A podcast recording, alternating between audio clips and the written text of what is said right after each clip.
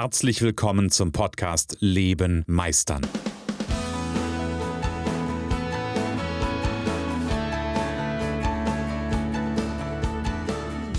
Bei Leben meistern spreche ich darüber, wie du dem andauernden Druck entkommst, bevor dich dein Leben erdrückt und darüber, wie auch du es schaffst, dich zu befreien und in deiner vollen Kompetenz zu wirken und wahrgenommen zu werden. Denn ganz ehrlich, hör auf zu warten und erwecke den Meister in dir. Nachdem ich letzte Woche so ein bisschen mehr Melancholie in der Stimme hatte, weil es irgendwie abends um 23 Uhr war und ähm, ja, ich einfach abends manchmal so ein bisschen eher so einen melancholischen Touch oder so eine melancholische Seite habe, bin ich heute mitten am Tag und ich zeichne die Folge für Mittwoch auf und ich sage einen wunderschönen guten Morgen, ähm, guten Mittag, guten Abend, wann auch immer du die Folge hörst, die heutige und ich habe gerade eben, ich habe das ja ganz am Anfang mal erzählt, also kannst du gerne mal zurückscrollen, kannst du äh, überprüfen, ob ich das wirklich erzählt habe. Ich habe gesagt, ich habe so eine ganz, ganz lange Liste von, ich gucke mal ganz kurz drauf, aktuell 84, ähm, 84 Notiz oder, oder, oder Bullet Points heißt es. Ähm, 84 Bullet Points, was ich alles so im Podcast erzählen kann. Die letzten Wochen bin ich so ein bisschen davon abgewichen, habe da gar nicht so drauf geachtet, was ich da so als Thema hatte. Wir haben ja so ein bisschen die letzte Zeit über das Thema Nein sagen gesprochen. Auch weil ich gerade so das Gefühl habe, dass das so ein, so ein, so ein äh, immanent präsentes Thema ist. Irgendwie, dass das bei ganz vielen irgendwie gerade so auf der Uhr ist, so dieses Thema Nein sagen und Nein sagen können. Und genau deshalb ist das gerade auch ein Thema, weil ich das immer wieder im Coaching auch erlebe, weil das immer wieder mir begegnet bei meinen Klienten. Und heute möchte ich das Ganze nochmal so ein bisschen, ähm, vielleicht auch so ein ganz kleines Stückchen, ich hätte beinahe gesagt, weiterentwickeln. Mm, ich habe nämlich vor kurzem einen Klienten gehabt und der Klient hatte ein Thema. Wie sollte das auch anders sein? Weil er war ja bei mir, ja. Also wenn er kein Thema hätte, wäre er nicht bei mir. Und ähm, da ging es so im Grunde genommen, also wir, wir sind auch mit dem Nein-Sagen-Thema gestartet, ähm, nämlich, also unter anderem war das ein Thema, ähm, nämlich genau damit, dass ähm, ja, dass er, dass, äh, dass er einfach nicht sich abgrenzen konnte, dass er ähm, in seiner Führungsrolle war, nämlich gleichzeitig auch Führungsperson, das heißt, er hatte mehrere Mitarbeiter ähm, und war da immer wieder gefordert, sich abzugrenzen und hatte auch immer wieder das Problem, hey, ähm, irgendwie habe ich das Gefühl, ich werde nicht verstanden. Ja, irgendwie war das immer so, er hat seinen Mitarbeitern irgendwas mit auf den Weg gegeben und die Mitarbeiter haben aber alles gemacht, nur nicht das, was er gesagt hat. Ähm, also jetzt könnte man das auf der einen Seite gucken und könnte sagen, hey, das sind vielleicht alles Gegenbeispielsortierer, ähm, also alle, alles Leute, die genau das Gegenteil von dem machen, was ich sage. Dann kann ich sagen, hey, cool, dann sag denen doch einfach das Gegenteil und sie werden das machen, was du eigentlich willst. Ähm, manchmal ist es aber nicht ganz so schwarz-weiß, manchmal ist es nicht ganz so einfach oder nicht ganz so, ähm, ja, nicht ganz so einfach strukturiert, so möchte ich sagen, sondern manchmal stecken da so ein paar andere Themen dahinter und ganz häufig hat das was mit mir selber zu tun, wenn es mir so geht. Und der Punkt war, ähm, dass der Klient einfach wie gesagt, sich nicht verstanden gefühlt hat. Und dann habe ich ihn gefragt, gesagt, hey, wie, wie ist denn das? Ähm, also er schilderte mir so einen Fall. Er sagte, pass auf, irgendwie, ich gebe dann Aufgaben ab und es dauert nicht lange, dann habe ich die wieder auf dem Tisch liegen. Dann habe ich die wieder als Aufgabe bei mir, weil ähm, die Mitarbeiter da irgendwie das nicht hinkriegen oder wie auch immer und die laden das alles bei mir ab. Das ist ja spannend. Also die Mitarbeiter laden also alles bei dir ab. So, jetzt dürfen wir natürlich wissen, es hat ja immer zwei Seiten. Es gibt ja immer eine Seite, die ablehnt und eine Seite, die annimmt. So, ähm, das war so der erste Moment, wo der Klient mich so ein bisschen ähm, äh, ungläubig angeguckt hat, was ich denn damit jetzt meine. Sage, naja, im Grunde genommen ist es doch ganz einfach. Du gibst eine Aufgabe, verteilst eine Aufgabe an einen Mitarbeiter. Du kannst das gerne, falls du keine Mitarbeiter hast, kannst du das auch gerne übersetzen in äh, an deinen Freelancer, an dein, äh, vielleicht gibt es da auch innerfamiliär was, ja, eine Resonanz, wo du sagst, ja, das kenne ich. Ähm, also du gibst eine Aufgabe ab und irgendwie wie ein Boomerang kommt, Boomerang kommt die Aufgabe irgendwie wieder zu dir zurück und sie liegt doch bei dir auf dem Tisch und der Tisch quillt irgendwann über und du bist total frustriert, weil du denkst, eigentlich habe ich doch hier Leute, die das machen sollen und es macht keiner. Ja, dann muss ich es wohl doch selber machen. So, jetzt haben wir so ein bisschen diesen Prozess uns mal angeguckt und ich habe gesagt, hey, lass uns diesen, diesen Prozess doch mal, ähm, lass uns diesen Prozess doch mal verlangsamen. Jetzt überleg doch mal, hm, wenn du diese Aufgabe oder bevor du diese Aufgabe zurückbekommst oder bevor du diese Aufgabe wieder annimmst, was passiert denn da? Naja, davor gebe ich die Aufgabe an den, äh, an den Mitarbeiter, an meinen Gegenüber weiter. Ja, ja, das ist schon richtig, habe ich dann gesagt. Aber was passiert denn dazwischen? Und da ist was ganz Spannendes passiert. Nämlich mit Verlangsamung des Prozesses kam plötzlich, ähm, ich mache mal so ein Spielfeld für dich auf. Stell dir vor, das ist so ein Schachbrett. Und bisher stehen dann nur zwei, ähm, zwei Instanzen auf dem Schachbrett. Einmal der Mitarbeiter, der die Aufgabe bekommt, und einmal der, der Chef, der äh, Selbstständige, du vielleicht, wenn es dir so geht, der oder der du die Aufgabe verteilst. Und mit Verlangsamung des Prozesses kam plötzlich noch ein weiterer Spieler auf das, äh, auf das Tableau. Nämlich da war so eine innere Stimme plötzlich da. Nämlich die innere Stimme, die dann sagte, naja, wenn das jetzt nicht erledigt wird, dann Punkt, Punkt, Punkt. Und dann kam noch so eine Stimme. Du kannst doch nicht. Punkt, Punkt, Punkt.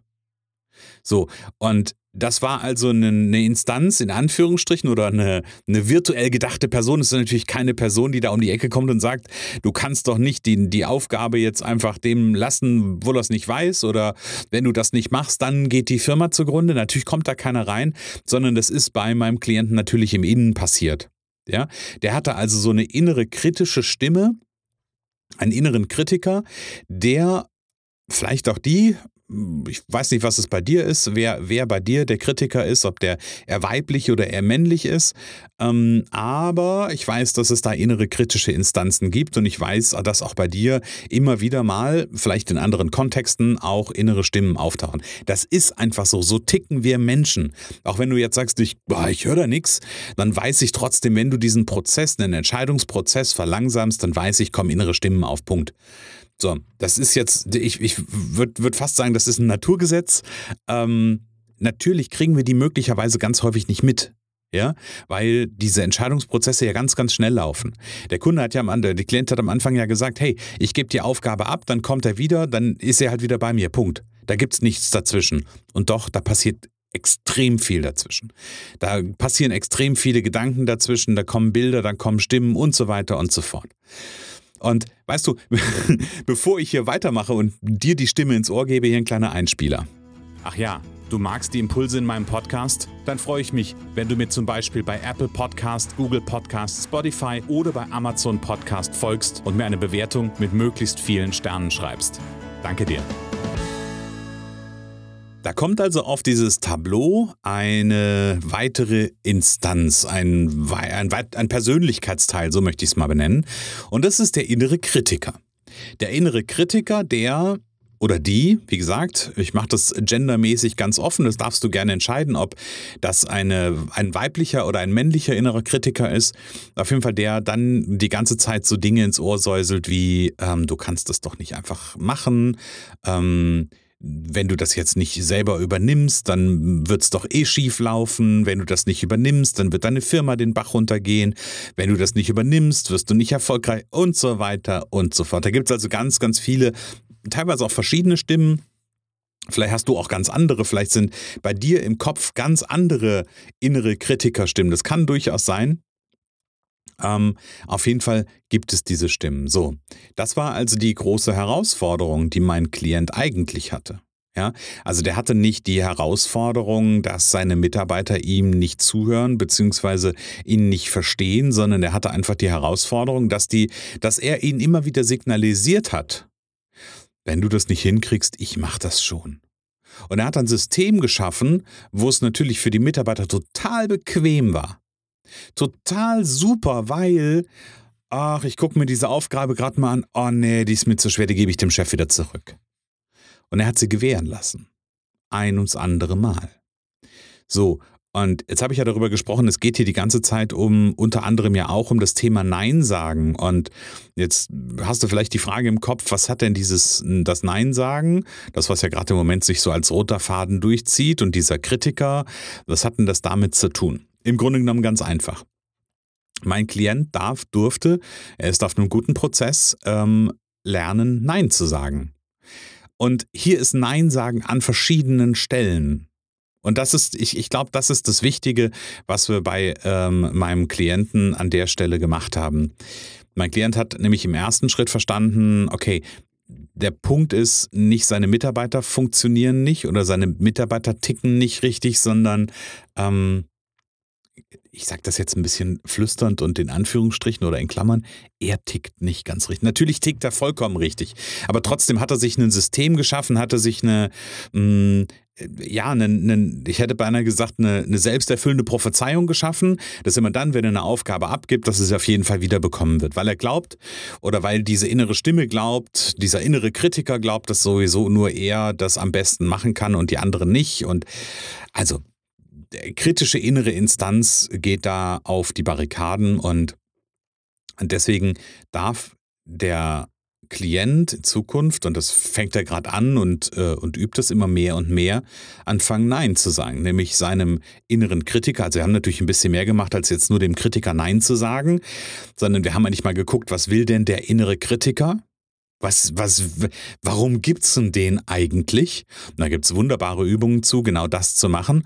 Ähm, und ganz plötzlich kann der innere Kritiker, wenn wir diese Arbeit gemacht haben, zu einem, zu einem grandiosen Unterstützer werden zu einem echten Supporter werden, zu jemandem, der für mich, ich überzeichne das jetzt mal, ihr kennt mich ja, ähm, der für mich gerne Extrameilen geht, der sich für mich ins Zeug legt, der die Qualität kontrolliert, der dafür sorgt, dass es mir gut geht. Dafür ist der innere Kritiker ganz häufig da. Wir haben natürlich mit dem inneren Kritiker so ein, ja, vielleicht nicht immer so ein gutes Bild, weil wir denken, Kritik ist was Schlechtes. Aber warum kritisiert er denn? Der kritisiert, weil er am Ende des Tages für meinen Klienten und vielleicht auch für dich eigentlich was Gutes will. Und in dem Moment, wo ich anfangen kann und diesen inneren Kritiker auch liebevoll zu betrachten und sagen zu können, hey, cool, dass du da bist und das wirklich aus dem Herzen kommt und nicht nur, äh, ich muss es jetzt sagen. In dem Moment kann dieser innere Kritiker sich mit mir verbünden. Ich weiß, das klingt jetzt komisch, aber nimmt wieder dieses Bild, dieses Schachbrett.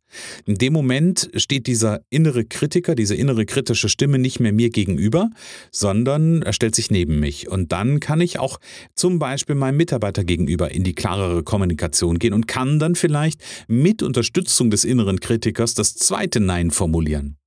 Nämlich das zweite Nein, was heißt, wenn der Mitarbeiter um die Ecke kommt und sagt, oh Chef, ich habe keine Ahnung, was ich da machen soll, ich leg dir das mal auf den Schreibtisch dass er dann sagt, nee, und das machst du jetzt nicht.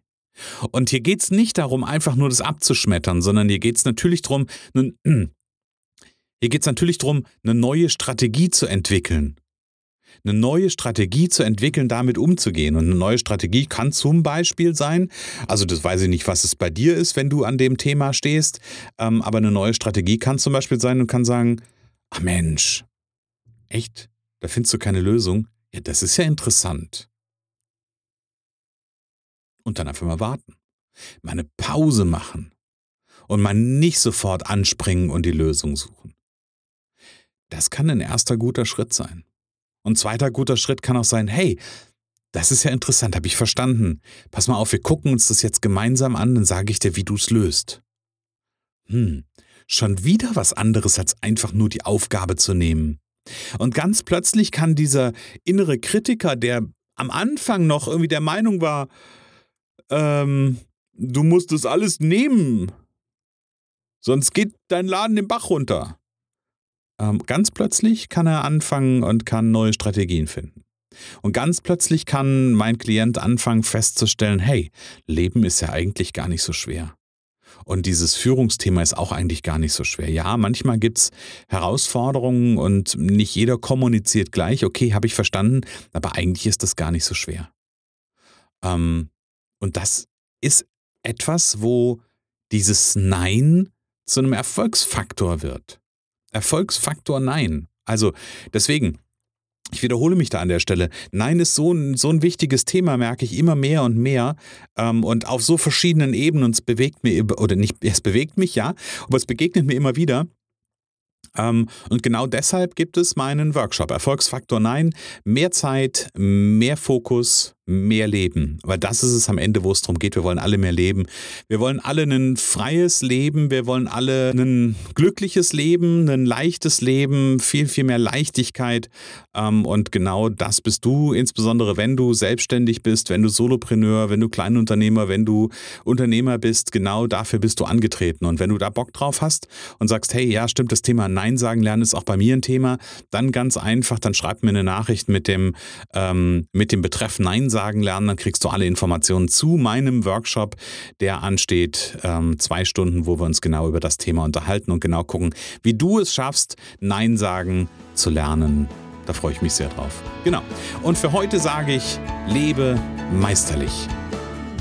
Schön, dass du in der heutigen Folge wieder dabei warst. Ich glaube daran, dass jeder Mensch, der wirklich will, seinen inneren Meister erwecken und leben kann. Genau wie ich mein perfektionistisches Zeitüberinvestierer und mein nicht gut genug sein hinter mir gelassen habe, so kannst auch du das schaffen. Du fragst dich wie? Ganz einfach. Schreib mir jetzt eine Mail an info@christian-holzhausen.com und wir vereinbaren ein erstes Kennenlerngespräch.